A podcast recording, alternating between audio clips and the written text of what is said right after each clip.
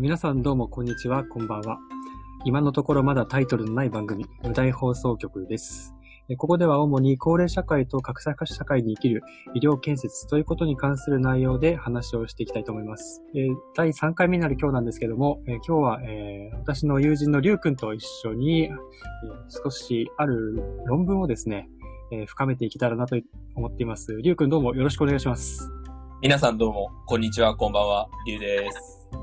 よろしくお願いします。そうですね。今日はよろしくお願いします。えー初めての、お願いします。こういう、ちょっと今、ズームで録音をしてるんですけども、初めての試みなので、うまくいくかどうか私たちもちょっとドキドキしながらやっています。はい。今日はですね、私がちょっと読みたいなと思っていた文献を、りゅうくんと一緒に、あの、深めていただくことにしました。えっ、と、どういう文献かというと、えーケアの生活モデル化とはというですね、一橋大学の伊海周平先生教授の論文になります。で今回この文献を学習したいなというふうに思った理由は、まあ、この今の地域包括ケアシステムっていう、まあ、ものが重要視されている時代において、まあ特に病院の病棟のケアの質の向上だとか、もしくは在宅医療の質を深めていくためにですね、今、私たちの職場、現場にどういう限界があるのかなっていうことを常々考えてきたわけなんですけども、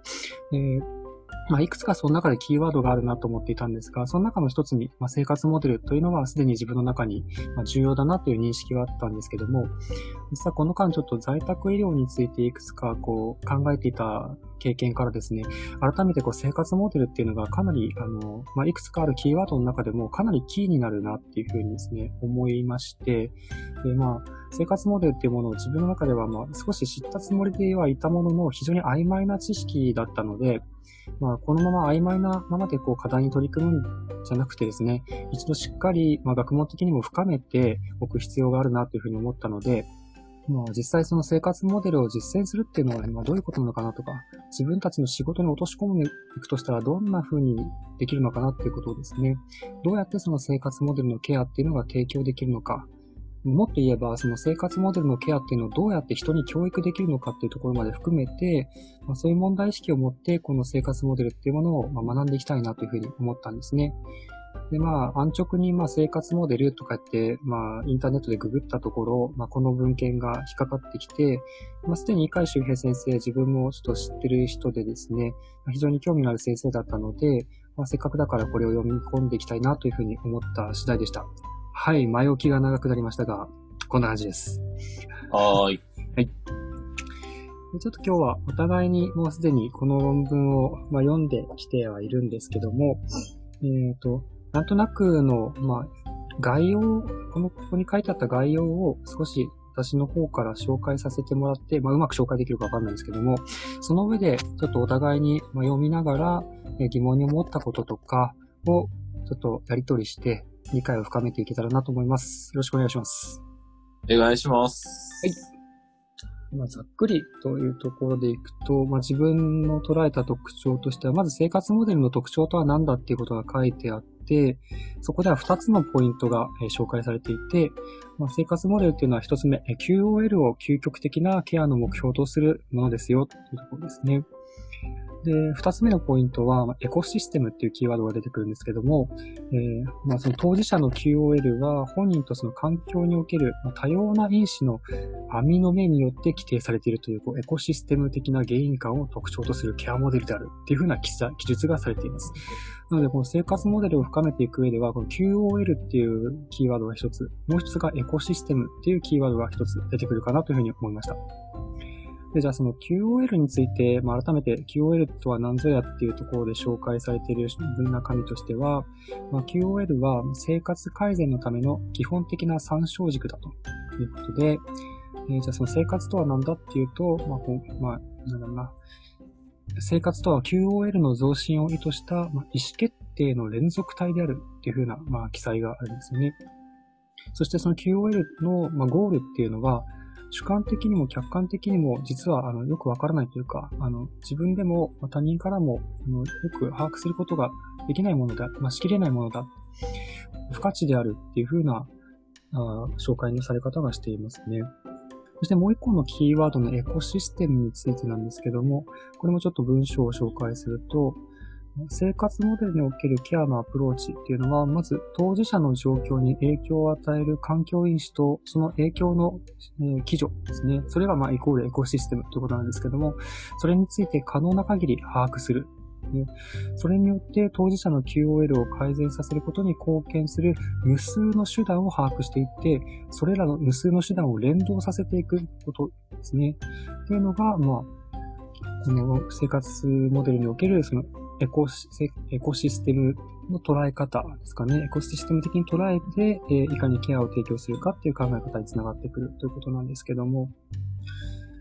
今まではその、エコシステム的な考え方じゃない考え方ってじゃあどうかっていうと、ここで紹介されているのは2つ、医学モデルと公衆衛生モデルっていう風な、えー、紹介のされ方が対比として現れていて、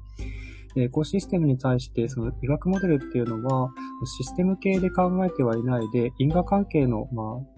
単純化したあ物事の考え方で原因と結果があるので、まあ、病気の原因を見つけてそれを治療して、あの病気の元を取り除きましょうみたいな、まあ、実生活においてはものすごいたくさんのいろんな因子が関わってるんだけど、あえてそこを全部削ぎ落として、あ単純化して、まあ、考えるモデルだよっていうふうな考え方が、障害のされ方がしてますね。で、また公衆衛生モデルっていうのは、あの、いろんな人々がいる中で、あえてその個性、個人の生活の、え、個別性っていうのを取り除いて、集団の中であくまで一致するところというか、共通要素を取り出して、その共通要素ですね、特にその共通する課題というか健康問題に対して、え、資源を投資することで集団の健康数字を上げていくっていうふうな考え方だよっていうふうなことが言われていて、やっぱりこれもなんていうか原因と結果の結構単純なモデルといえば単純ですね。その集団が大きいがためにすごくその介入するとパワーが大きいということで、これまでは非常に重視されてきたということで。まあ、ある意味では今コロナの時代になってこの医学モデルとか公衆衛生モデルがまたかなりパワーを持ってるとは思うんですけども、まあ、生活モデルにおいてはそうではなくてエコシステムで捉えていくことが大事だっていうことがこれ強調されていますね。で、最後のこの論文の締め方というかですね、そのまあ、非常にもっと深めていきたいなっていうふうに誘っていくような終わり方をしているなと思ったんですけども、先ほど QOL についのついての言及のところで、その生活っていうのは QOL の増進を目的とした意思決定の連続体であるっていう意思決定っていうキーワードがまた一つ入ってたんですけども、そのじゃあその意思決定を個人の意思決定、自己決定っていうのをどうやってこう支援できるのかっていうのが最後、まあ、研究されていて、そのそもそも、まあ、ケアの対象者となるような人たちっていうのは、自己決定していくその能力とかに困難を抱えていることが多いと、そういう前提に立っていて、じゃあその自己決定に困難を抱えている人に対してどうやって自己決定を支援できるのか、どうやってその QOL 達成のための意思決定を支援できるのかっていうところが、まあ大きく一つ課題になってきますねと。これまでのその医学モデルでは、まあ医学的な価値観が優先されて、これがいいんだっていうことで、まあ、ある、まあ言ってしまえばパターナリズムってやつですよね。これがいいんだよっていうことで、その価値観を押し付けるように物事が価値観、価値基準が決まっていたんだけども、まあ、これからはその QOL 個人の、まあ、生活のあり方っていうのに価値基準を移していきたいというところではあるんだけども、価値基準を移していきたいその個人自身が自己決定することに困難を抱えているっていう矛盾を抱えていて、じゃあその中でどうやって我々は、あ当事者に対して意思決定を支援できるのか、どうやって寄り添っていけるのかっていうふうなその寄り添い型の支援についてもっと深めていく必要があるだろうっていうふうなですね、こう、投げかけが最後にあって終わってる論文だなというふうに自分はこう理解しました。すいません。かなりこう、ダラダラと喋ってしまったんですけども、で、ああちょっと繰り返すと自分の中ではこの論文はキーワードとして、まあ、3つぐらいですかね。Q、あの、生活モデルにおいては QOL っていうのが、まあ、究極的な目標であるっていうキーワードと、あとはエコシステムっていうキーワードがあるのと、そして最後、自己決定に関して、その寄り添い型の支援っていう風な、まあ、最後、キーワードっていうか、問題提起みたいなものがあって、クロージングされているような論文かなというふうに思いました。ちょっとダラダラ喋りすぎちゃいましたね。熱いですね。そんな感じでちょっと、なんとなくサマライズ自分では読んだ時にまとめのメモを作ってはみたんですけども、りゅうくんはどうでしたか？これ読んでみて。やっぱり、あの、内容がすごく難しいなっていうふうに、一回読んだ時には思ったんですけど、はいはい。あの、何回か読んでいくうちに、結局、書いてあることって意外と単純というか、あの、病院で勤務してて、普段患者さんと接して、えー、隊員の支援をしていく中で、普段行っていることを、アカデミックにまとめたものが、あこの論文なのかなっていう風な、あのー、感想をまず持ちました。で、その中でも自分が一番、えっ、ー、と、すごいなっていうか、あの、勉強になったなって思ったのは、えー、QOL の階層的構造っていう、あの、まあ、ちょっと図が載っていて、QOL の中にも、まあ、あの、構造があって、えー、この論文だと3段階に分かれていて、えー、ピラミッド型なんですけど、えー、下から生活最低限の層と、その次、下から2番目が暫定的評価の層。一番トップにあるのが不価値の層っていう、この3つに階層化して、まあ QOL っていうのを、あの、分けてる図があって、これを見たときに、うんうん、あの、ケアの究極的な目標を、えー、QOL と、した場合に、今自分が行えている部分ってどこなの、どこまでできているのかなと考えたところ、はいはい、やっぱ一番下の生活最低限の層なのかなっていう気がしたんです。うんうん、で、生活最低限の層っていうのを自分が具体的にどんなことでえー、置き換えて考えてみたかっていうと、うん、えー、まあ、私たちよく ICF っていうあの、モデルを使うんですけれども、その中でいうところの、えー、活動レベルのところですね。要は、えっ、ー、と、もっと具体的に言ったら、室内や屋外の移動手段であ、移動方法というか移動能力であったりとか、あとはトイレ動作おトイレ行ったりするときの動作能力であったりとか、入浴を安全に入れるかどうかっていう能力であったり、お食事をお一人で安全に召し上がることができるかどうかっていう能力だったりとか、まあそういった生活する上で、まあ必要最低限なところに対しての、まあ単位支援っていうのは、あ頻繁に総じて、えー、介入させていただいているどんな患者さんにも、こう、適用して考えられているのかなというふうには思いました。うん、ただ、その二つ、そのさらに上二つのことに関しては、私は、例えば暫定的評価の層であれば、ICF で置き換えてみると、私は参加とかに当てはまるのかなというふうに考えたんですが、うん、さらに具体的に言ったら、例えば、えー、退院してからの外出する機会であったりとか、えー、ご自身の好きで行っていた趣味の活動であったりとか、えー、まあ、お家の周りの人たち、あとは町内会や自治会、えー、うん、そういったところの人たちとの、まあ、活動やったりとか、そういったものがそこに来るのかなってなんとなく思ったんですね、読んだ時に。なるほど。それはできてないなって正直ちょっと思いました。で、さらにその上、不価値の層ってなると、ちょっとダラダラ僕もし始めちゃってるんですけど。いやいやいや。不価値の層ってなったら、やっぱりなんか、ICF でもちょっと捉えることのできないかもしれない、例えば僕が思ったのは具体的には、その人らしさであったりとか、この論文にも少し出てたんですけど、幸福っていうところだったりとか、その方の尊厳っていうところがこの不価値の層になるのかなって感じたんですね。なるほど。正直ちょっとできてないなって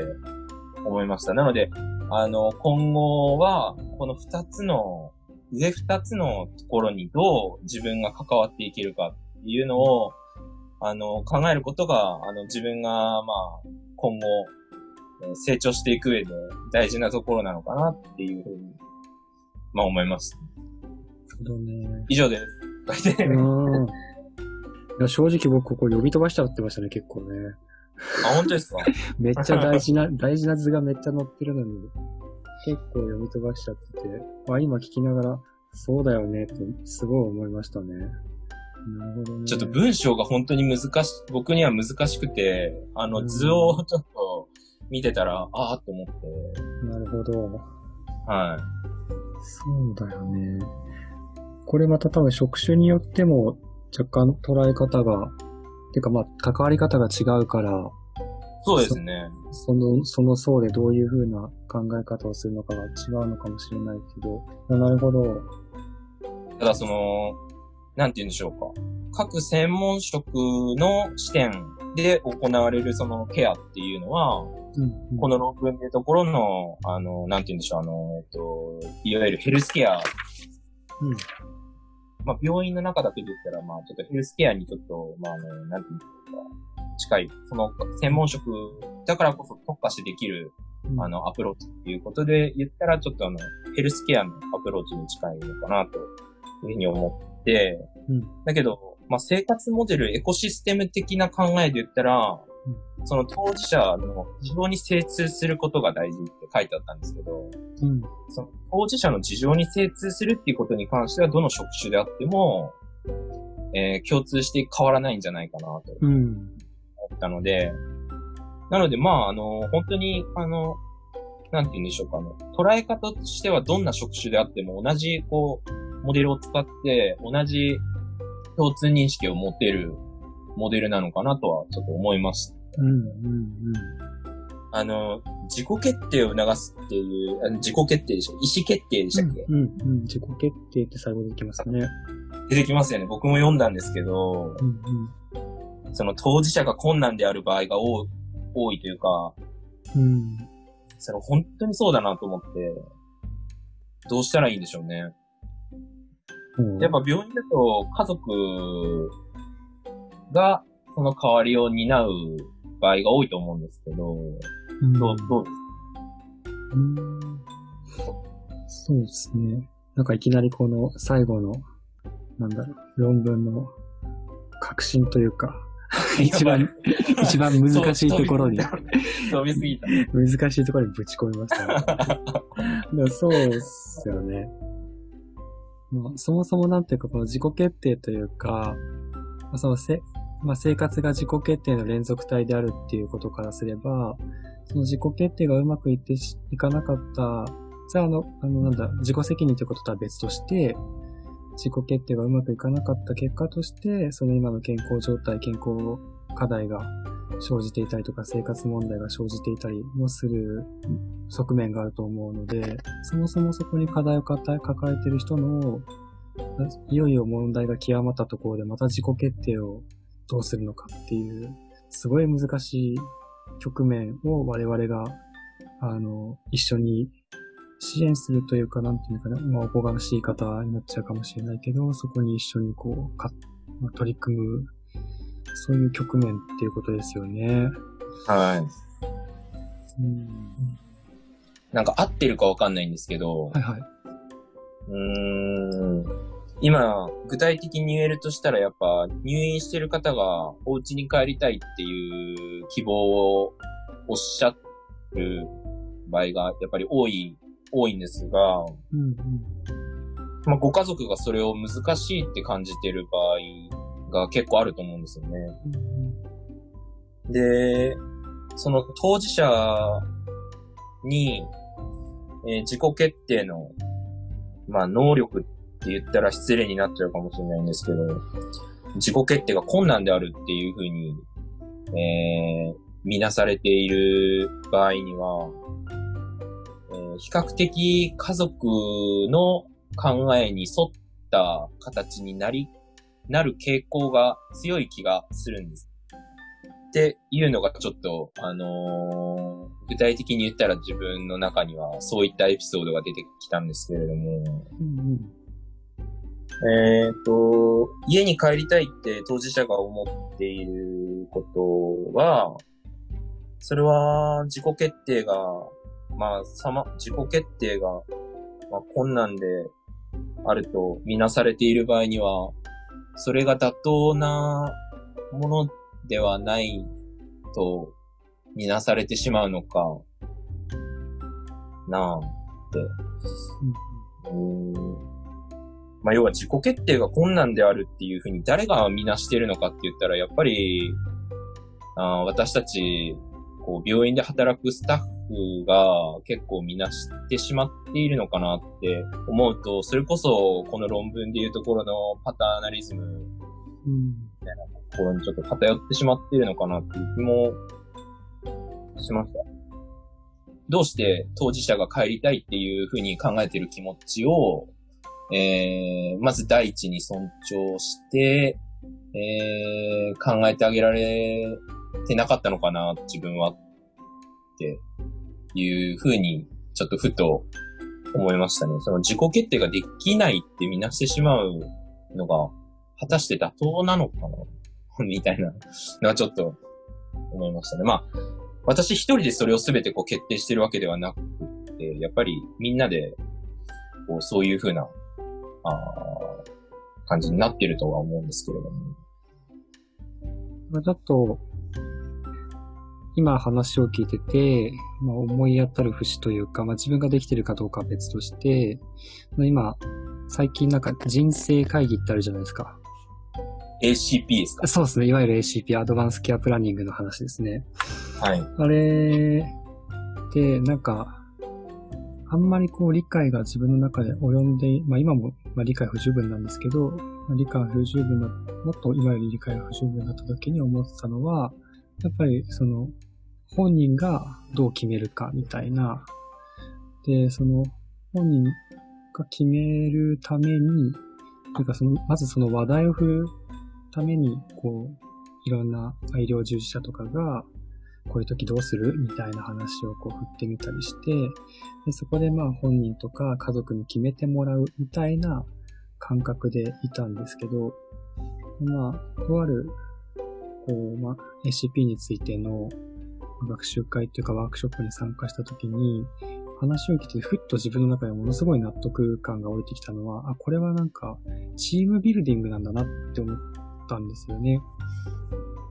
それを個人が決定するためにどうやってこう働きかけるかっていう、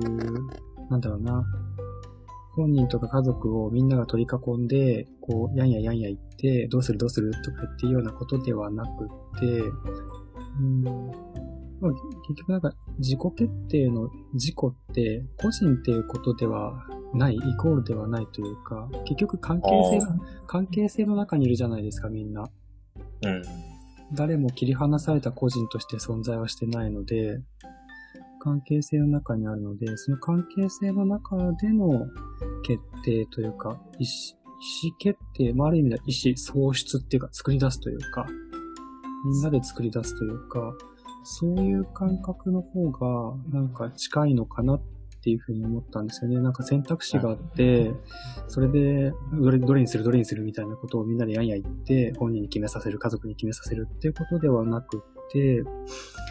なんかチームで、そのチームビルディング、そのチームの関係性自体も作り上げながら、信頼関係自体も作り上げながら、で、その中で、その、この人に言われたからこういうふうに心が動くとかもなんかあったりするじゃないですか。ああ。人には、その、別にその、なんだろう、パワーバランスとかそういうことではなくて、信頼関係とか、もしくは同じ境遇にあったような人の話を聞いて心が動くとか、あ自分はじ、実は自分も、あの、言語化できてなかったけど、自分の病の経験だったりとかっていうのも、実はそういうところだったのかなっていうふうになんかこう自分の人生に、あの、納得できたりとか、そこで、ああ、こう、こういうふうに、あの、残りの時間過ごしたいなって思うことがあったりとか、あとはまあみんなで、あの、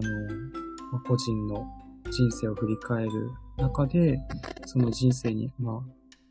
意味付けをしていく、その振り返りの中で意味付けをしていったりして、そして、あ実は自分こんなこと大事にしてたのかなっていうことを、個人作業じゃなくてチーム、チーム自体の関係性も築きながら、個人のその人生の意味を再確認するようなことがあったりして、その中でこう、あ自分はこういう風にしたいなっていう風な、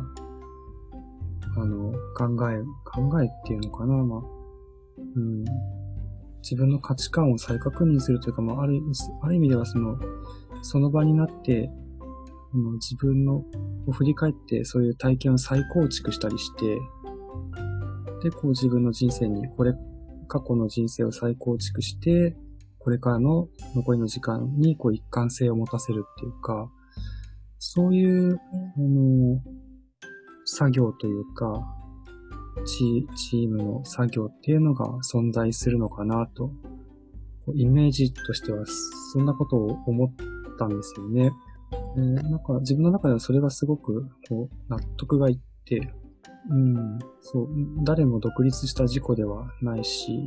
なんか選択肢があって、はい、選ぼうみたいな話でもないし、常にやっぱり心は揺れ動くし、うん、そういう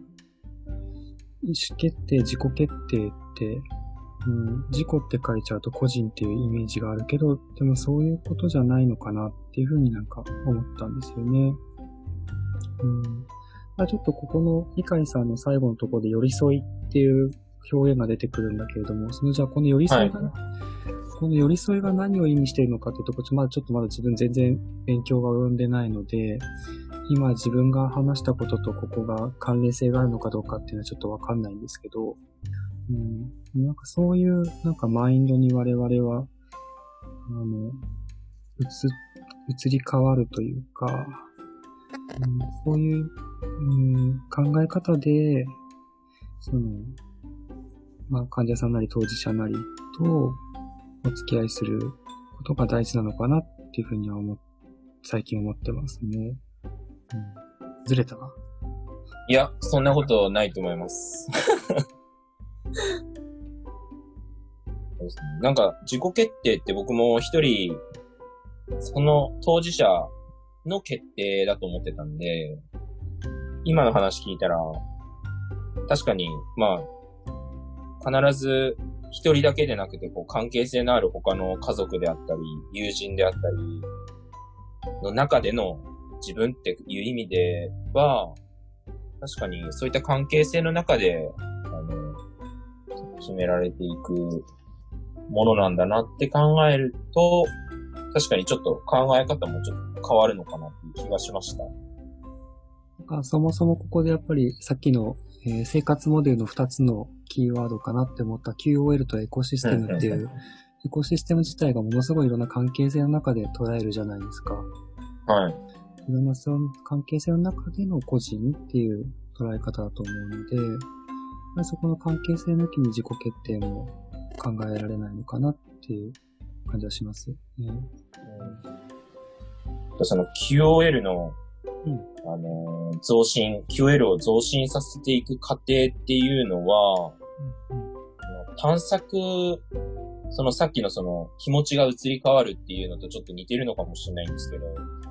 えー、作過程としてのみ存在しているっていうような、あのー、書かれ方もしていたんですが、うんうん、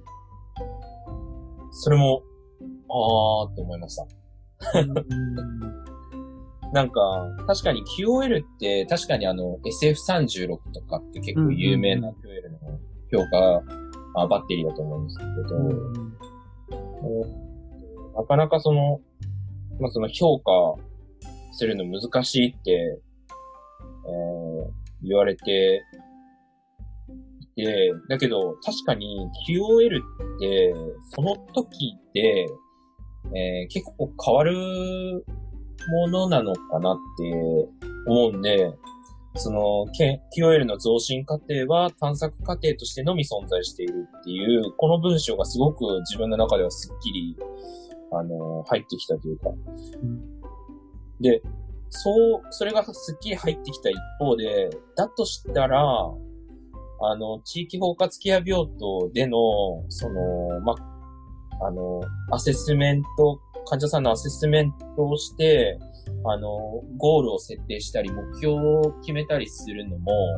結局そこで完結するような目標だったら、それは、あの、QOL が究極的な目標である、生活モデルとはちょっと違うんじゃないかな、うん、で、で、その家に帰った後、ご本人が、あまあ、継続して何かこう目指していけるようなものであるべきで、で、それはあの病院を退院された後は、しっかりその在宅を支えてくれるチームと、えー、共有して、えっ、ー、と、まあ、連続性を持って、えー、その目標を、おに向けて頑張っていただく。まあ、頑張らなくてもいいんですけど、あの、それに向けて、えー、生活を続けていくっていうのが大事なんだなって思ったんですね。今まで目標って結構その病院の中で完結するような目標を立ててることがもう、ほぼほぼ100%で、でもそうじゃないんだなって。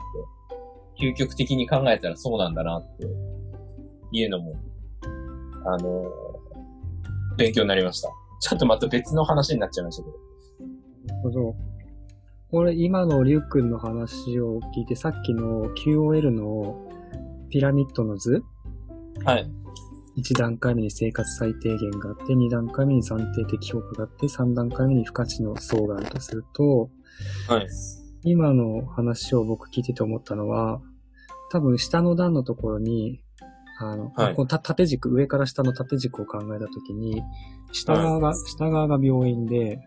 上側が、はい、上側が在宅チームみたいな感じで、こういうなんか、パスになるっていうか、確かに確かに。なんかどっちか、まあ、絶対病院にいる限りは生活最低限のそう、あの、我々は守んなくちゃいけないじゃん。まあ、もちろん在宅もそうなんだけど、うん。本当にその病院の中で不価値の層を実現していくって、まあすごい難しいというか、まあ、そうですよね。まあ難しいし、なんていうかおこがましいというか、確かに。こんなね、なんか捉えられた空間で、不価値の層、幸福の実現なんてふざけんじゃねえみたいな 考え方によっては。確かに。だから、まあそ、まあそこはもちろん我々も、あの、目的と、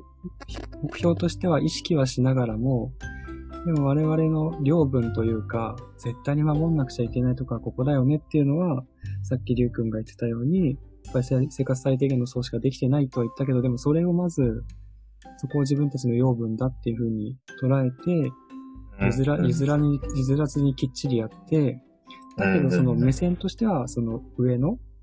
あの、不価値の層に向かうような、あの、思考性を持ちながら、はい。そこをきっちり在宅チームと、こう、やり取りをして、あの、連携取っていくっていう風な、そういうこう縦軸の連携が、病院と在宅、まあ、地域チームみたいなところであり得るのかなっていうふうに今聞いてて感じましたね。縦軸いいですね。この縦軸めっちゃ今、すごいスッキリしましたな。確かに。そう考えると、本当に、今自分たちが、あの、できてる最低、できてるって言っていいのかわかんないですけど、あの、でき取り組んでいる生活最低限の層っていうところが、まあそこしかできてないって思っていたけれども、逆にそこを他に譲らないように、そこはもう、やる、やらせていただくっていう感じで、うん、あの、逆にこう強みにっていう捉え方もできるんだなって、そうちょっと前向きになりました。うん。うん。例えば、ね、その地域包括、えっ、ー、と、支援センターの方とか、からよく相談があるのは、やっぱそういう生活最低限の層のところで成り立たなくなってしまっているところが病院に相談が来たりしますよね。ああ。うん、家で動けなくなってて見つかりましたみたいな。どうしようもないから、まず何が起こってるのかもわからないから、まず検査して調べましょうみたいなこととか、認知症で全然生活が成り立たなくて、もう興奮しちゃって、お家でも生活できないから、まずどうにかしてほしい、この安定させてほしいみたいな、そういうやっぱニニーズもあったりして、そこのレベルのやっぱ生活最低限の QOL っていうところを担う部門は絶対必要じゃないですか。はうん、そこがやっぱりあ病院が砦みたいな感じで担う必要があるのかなっていう感覚を今持ちましたね。うん、そういう解釈で合ってるのかはわかんないんですけど。い。僕もそこに関しては全く自信ないです。うんまあ、とりあえずのね、とりあえずのほら、ブッククラブの、あの、中に書いてあったんですけど、大事なのはこう、まずは、みんなで理解を、解釈を作り出すことだと。あの、間違ってるか合ってるかは問題にはないという。いろんな視点があることが大事で。そうですね。そうです。と当座、このメンバーで解釈を作り出して、まあ、それで個々人の中で、あ今の、今の、今の現時点なりの理解を作り出すことが、深い理解を作ることが、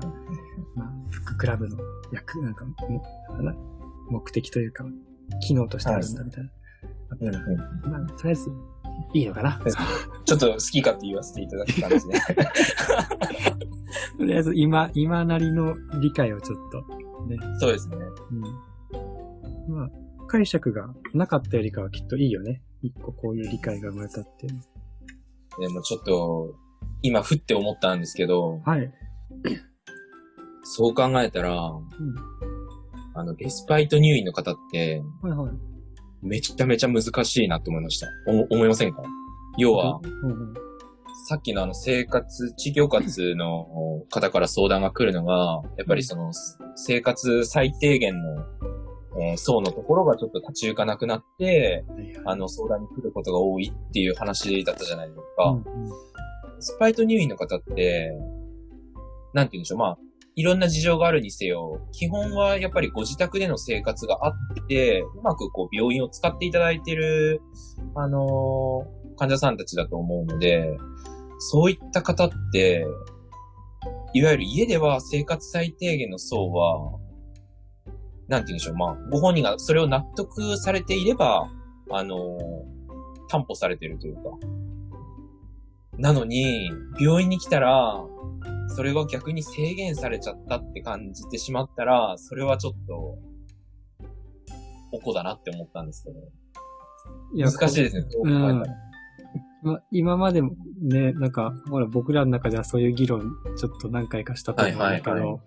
改めてこのピラミッド、QOL のピラミッドで落とし込んでみると、なるほどなって感じがありますよね。はい。それこそあの、サニーさんの縦軸あってこそ今ちょっと今、ふって思ったんですけど。ああ。はい。そもそもなんか、まあ、病院の環境自体が、機能を維持させるとか、はないん。だろう、生活の中で保たれてることを維持させるようには全く用意されてないじゃないですか。そのそうですね。個別性に対応するとか、はい。いうふうには全く準備されてないので、すごく確率的で、最低限のところで、である程度機能の落ちているところを最低限このラインまではっていうふうに確率的に持ち上げていくっていう意味では、なんか、機能は結構強いと思うけど、はい。ね、ある程度カスタマイズされていい感じになってる人を、その個別性に対してそれを維持するとか持ち上げるとかっていう風には機能がなってないと思うので、そこは難しいですよね。その暫定的評価の層とか、不価値の層に近いところに、あそこの、そこを求めるレベルにある人たちには、はい。適さないですもんね。そうですよね。行き詰まりましたね。どうしたらいい、これはもう難しいな。なんか僕は今のところもうそこは割り切ってしまってるので、はい。うん。あと、もうそれはお互いの了承の上での契約とするしかないのかなってう。いうんところですよね。ただ、それにしたって今まではまだ、あの、すごく拙いというか、その、じゃあ実際在宅でどのぐらいできてんのっていうことを具体的に把握しきらないまま、あの、病院では、うん病院ではここまでしかできませんみたいな感じになっちゃってるところもあると思うので、もっと積極的に在宅でどんな生活をしてるのかっていう、その、それこそ生活モデル、生活像を捉えるというか、その上で、あの、ここまではなんとか維持できるだろうけど、ちょっとこういう個別性には対応できないんだ、それでも構わないかっていう風な、そういう契約の上で入院していただくしかないのかなとは思うんですけど、うん、があの可能な限り歩み歩み歩み寄った上で線引きをするっていうか、まだまだその歩み寄りがこちら側から、あの、足りてないとは思うんですけどね。できてないなとは思うんですけど。うん、そうですよね。やっぱ生活モデルの代表格は ICF っていう認識でいいんですか？逆にちょっとせ ICF しかちょっと私ちょっとわからない。ああ、他にもしなんかタイプがあれば、タイプっていうかあれば。そうですね。なんか類似概念の話がちょっと、あの、今までも生活モデルという言葉はないけど、類似した、なんか、モデルが、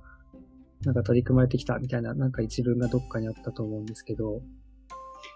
結構しょ、この論文の最初の方に。まあまあ、ちょっとそれが具体的に何を指してるのかはちょっと自分もわかんなかったんですけど、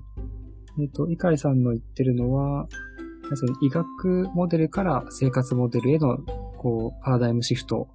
の話をまあしてると思うんですけど、このパラこのパラダイムシフトに関連するところで言うと多分いろいろ思い当たるところはあって、そその確かに ICF みたく、こう全体像、生活そのものの全体像を捉えるみたいな、ああいう図式化してるものっていうのはちょっとパッとは思いつかないんですけど、はい。ただその医学モデルから生活モデルっていうところで言うと、ちょっとずれるかもしれないけど、精神科領域でいくつか、なんか、えーあるのかなっていう気はしたんですけど、そうですね。例えば、あの、生活臨床っていう、統合失調症の人の、とのか関わり方っていうか、が、かつてはあったりして、はい。以前ってその統合失調症症って基本病院で入院して管理するみたいな、そういう時代だったんですよね。1970年、まあ、日本まだもっと遅かったかもしれないですけど、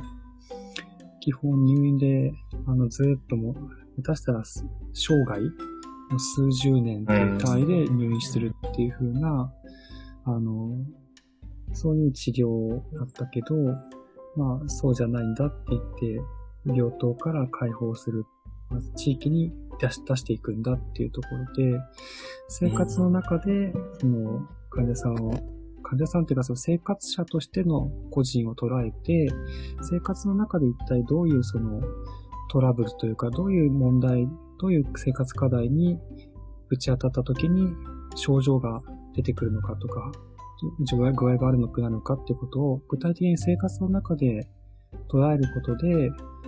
じゃあその課題にぶち当たった時にどんな支援があれば、その方は病気がありながらも自己自己管理をして、あの、病気とともに生活を成り立たせることができるのかっていうふうな、そういうあの患者さんと向き合い方をしましょうみたいな、あの、い一派が出てくるんですけど、まあ、生活臨床グループっていうふうに言われてたんですけど、例えば一つそういうのが、あの、自分の中では、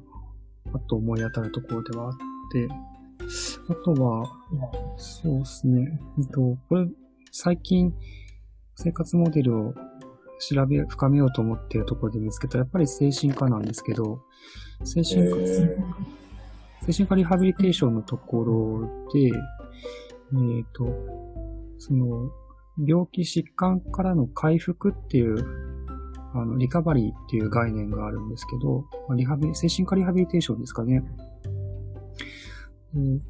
まあ、全然僕は、あの、畑違いという、まあ、畑違いと言っちゃいけない、専門じゃないんだけど、あの、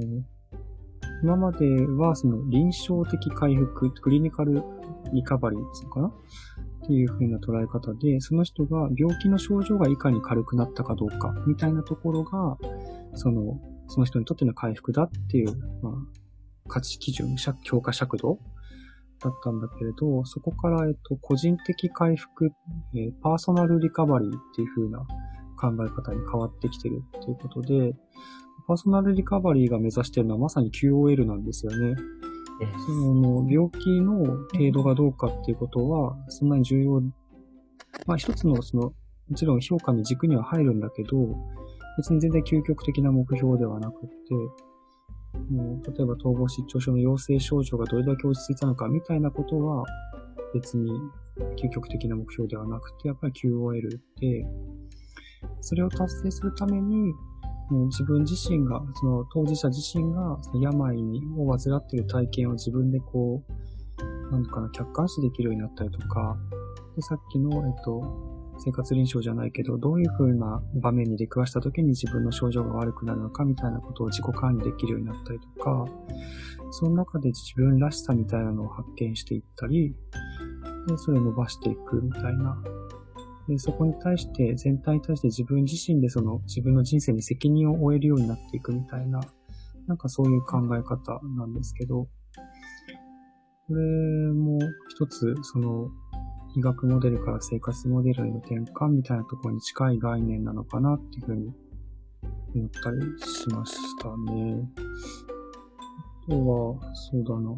最近まだ読み始めたばっかりの本で、傷ついた物語の語り手っていう本が、ちょっとある先輩が紹介してくれて、だいぶ前に紹介してくれたのをちょっと読み始めたんですけど、それは、まあでもこれも同じ感じですね。と、なんか、モダン、近代と、えー、脱近代、ポストモダンとの、なその時代変遷の中での、その、患者というか、病んだ人の、えー、なんていうのかな、病の語りがどう変わっていくかみたいな話を書いてるんですけど、近代ってやっぱりその、さっきの、えっ、と、医学モデル、公衆衛生モデルみたいな感じで、まあ、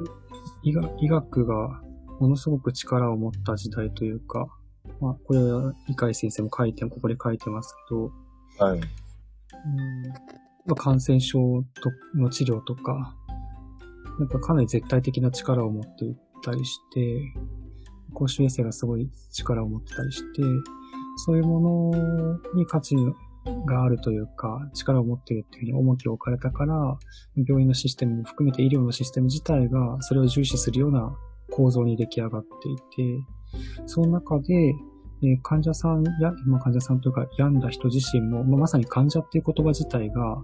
その、まあ、なんていうのかな、生活者としての要素をそぎ取って病んでる人っていう風な、あの、レッテルを貼るわけじゃないですか。うん、で、お前は病人なんだから、こういう医学のルールに従って病気を治せ、みたいな、そういう、なんていうのかな、ルールの中で生きていくことになってしまうというか、そこでは、その患者さんの物語っていうのは、人生のストーリーっていうのは、まあ、医者の診断とか、医者が提示する治療みたいなものが、患者の物語、人生に置き換えられてしまって、きたのが、そういう近代の、あの、病の語りなんだ、みたいな。でも、まあ、脱近代、ポストモダンにおいては、そうじゃなくて、医者が言う話がどうか、診断治療がどうかということとは関係なく、その個人の人生っていうのがどうなのかっていうところが、あの、主軸になってくるんだっていうふうな話が書かれていて、病を通して、し、なんだろうな、診断がどうとか、そのじゃあ進行度、ステージがどうとかそういう話とは無関係に、何か病を病んだ個人が、それの病を患ったことで、どのようにその世界観が変わって、どうやって自分でその人生を捉え直して再構築していくのか、そしてそれを自分で語れるようになるのかみたいな、そういうことが大事になるみたいなことが書いてあって、あ、これもなんか自分の中では医学モデルから生活モデルっていうのの変遷と、すごくこう類似の概念というか、同じようななんか、なんていうかな、停留の中にあるのかなっていう印象を勝手に持ったんですよね。長かったね。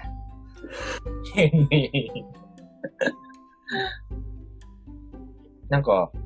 一方で、やっぱ今自分がなんかこう、病気したとかって言ったら、うーん、いわゆる医学モデルで、えー、問題点をこう上げて、原因を究明して、それに対しての治療をするっていう、いわゆる医学モデルは、自分の求めて、今自分が病気したら、そういったモデルでの、こう、えー、アプローチを望むみたいな、そういう気持ちもあるんですけど、で、例えばそれで仕事ができなくて休職せざるを得なかったら、えー、どういった支援の制度があるかっていうのを、まあ、教えていただいて、それを実践したりとか、なんかそういったものを今の自分だったら求めるなっていうのもちょっとあるんですよね。今自分が生活モデルでじゃあ入院して何かこう捉えられてこうっていうのを求めているかっていうとそうでもない気がするんですけど、その、その違いって何なんでしょうね。何なんでしょうって ちょっと今聞きながら思ってるんですけど、うんまあ、僕の解釈は、そもそも生活モデルが出てくるのって、例えばその、急性疾患を治療しただけでは解決できない、その、まあ、高齢化とか、うんと、まあ、高齢化が一番大きいのかなとは思うんですけど、ね、それで長生きできるようになって、慢性疾患による内部障害みたいなものが、こう、全面的な課題に上がってくる、健康課題として上がってくるようになったりとか、もしくは癌とか、あとはその加齢に伴う健康問題とか、っていうのが、どんどん、あの、まあ、医学、まあ、病院で扱う問題として大きくなってくる。まあ、典型的なのは我々の場場面だと誤嚥性肺炎とかめっちゃそうですよね。ああ。嚥下障害とか、うん、脳卒中とか、めっちゃあると思うんですけど、そういう疾患がやっぱりどんどん増えてきて、急性疾患への対応だけでは、あの、解決できないというか、っていう問題が大きくなってきたからっていうのも一個この生活モデルが重視される背景の一つかなと思うので、なんか別に医学モデルが悪いとか生活モデルがいいんだとかそういう、なんていうか優劣関係ではないと思うんですよね。もちろん、もちろん若い人で急性疾患ポンと治して、またポンと社会復帰するっていう場合には、まあ、医学モデルすごいパワーを持ってると思うし、今回のコロナみたいな公衆衛生的なものがすごい大事な時にもやっぱりすごいパワーを持ってると思うし、うん、なんかそれはそれですごく大事なことで、でもそれがこう市場命題になっちゃうと人は幸せになれないよねっていうのが、多分生活モデルが提唱していることなのかなっていうふうに思ったんですけど。確かに。そうですね。今自分は、その、もし病気したらって言いましたけど、えー、その前提はその病気した以外の、そのいわゆるエコシステム的に考えたときには、病気した以外のところは全て充足してるっていう前提があって、病気した場合って今、あの、無意識に言ってたんで、できっとまああの、あと40年ぐらいしたらきっと多分、その健康のことだけ言ってられない他の、うん、要素なんかもやっぱり影響しているのかなって思いましたね。確かにその今、今自分言いながら、確かに今、医学のことしか今自分言ってなかったなと思って。うん、医学というかその病気のことしか言ってなかった。うんそしたら確かにそれは、あの、医学モデル、まさに医学モデルの考え方というか、医学、他の全ての要素を排除して医学のことだけで考える。まあね、そうですね。自分が言いながら今、医学モデルのことだけ、医学モデルの話をしてたんだなって今思いました。それぐらい、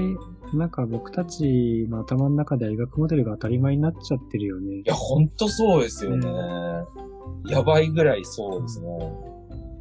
で、そうなるとなんかあのー ICF ってなんかあの、あの、何でしたっけ、あの、WHO であの、採択されたのが2001年らしいんですけど、そうなると、私今、9年目なんですけど、うんうん、大学養成校に通ってた時が2008年から2012年までなんですよ。うんうん。だから、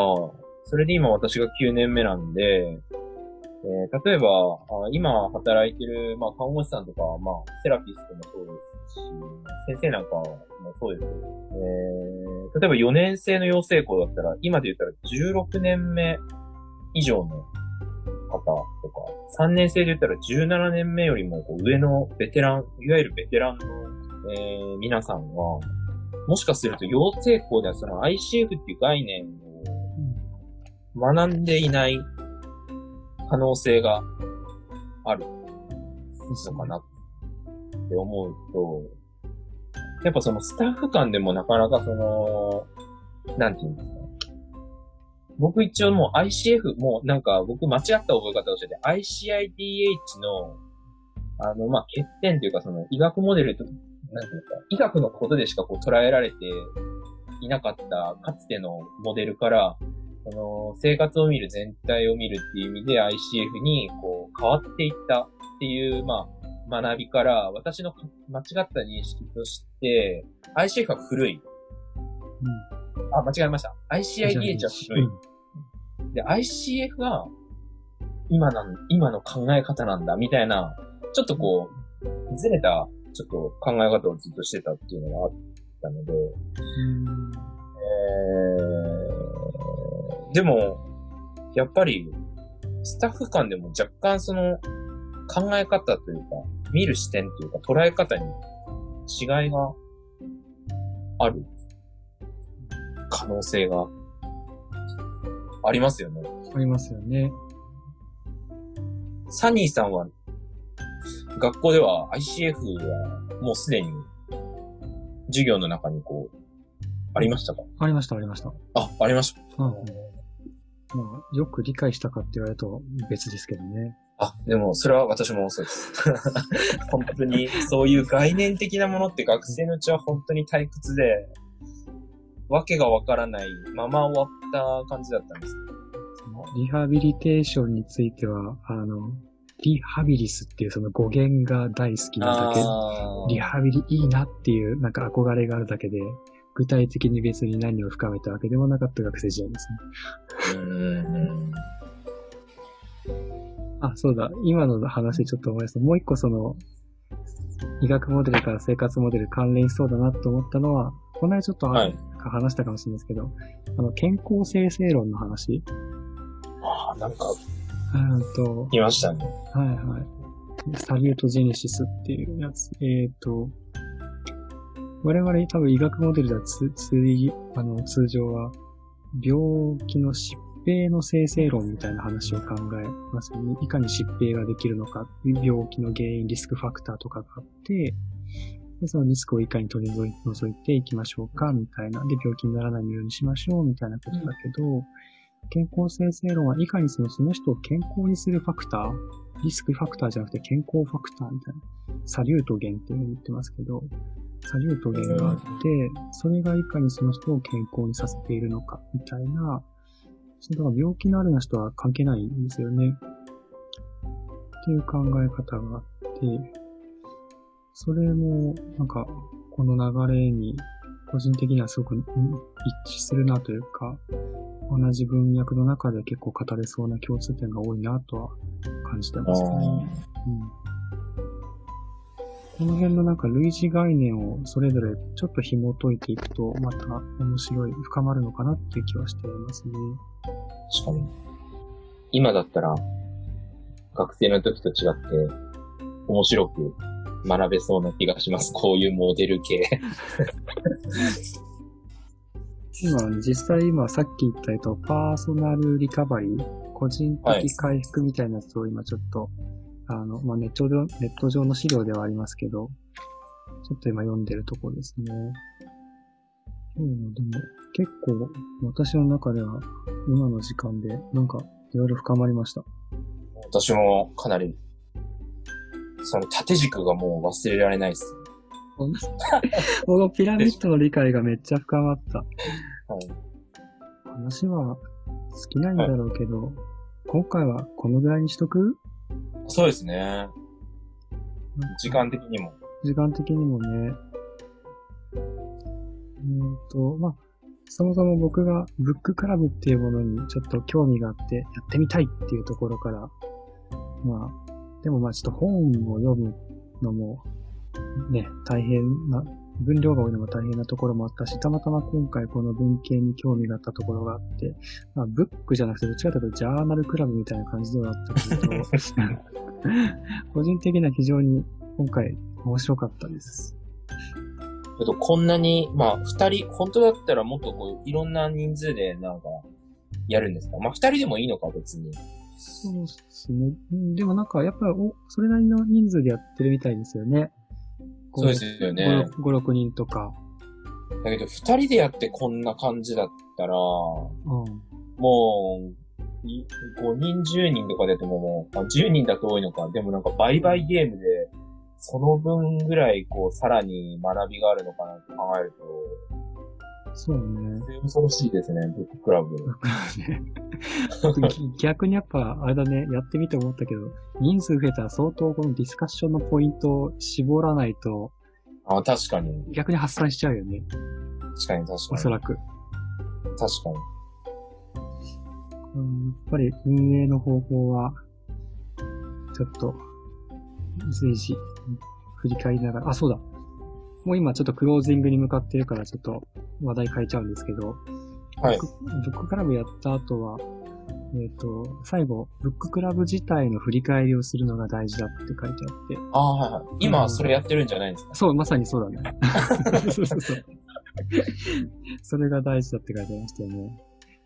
今日話し合った中身、さっき今、今日話し合った中身、ふ、ふ、ちょっと振り返ったよね、なんかね。はい。やりつつ、今日の運営の仕方がどうだったか、みたいなことをちょっと振り返りをして、はいで、えっ、と、願わくば次の、あの、課題図書っていうか、な、決めていけるといいかなっていうのがあるんだけど、まあそこはちょっとまだ準備してきてないから、もしくは、リュウ君あります？なんか。え、でも、それこそ、あの、地域包括のやつ、そろそろ届くんで、多分、うん。どうですか？まあでも、ちょっと分量の問題があるんで、ちょっと、あれですけど。ちょっと見てみないとわかんないけど、やるとしたら、だから、あれよね、一章とか一節とか区切って、そうですね。うん、やる感じですよね。はい。まあ僕、こあの、直近でこう思い浮かぶのはそれですね。そうっすね、そうっすね。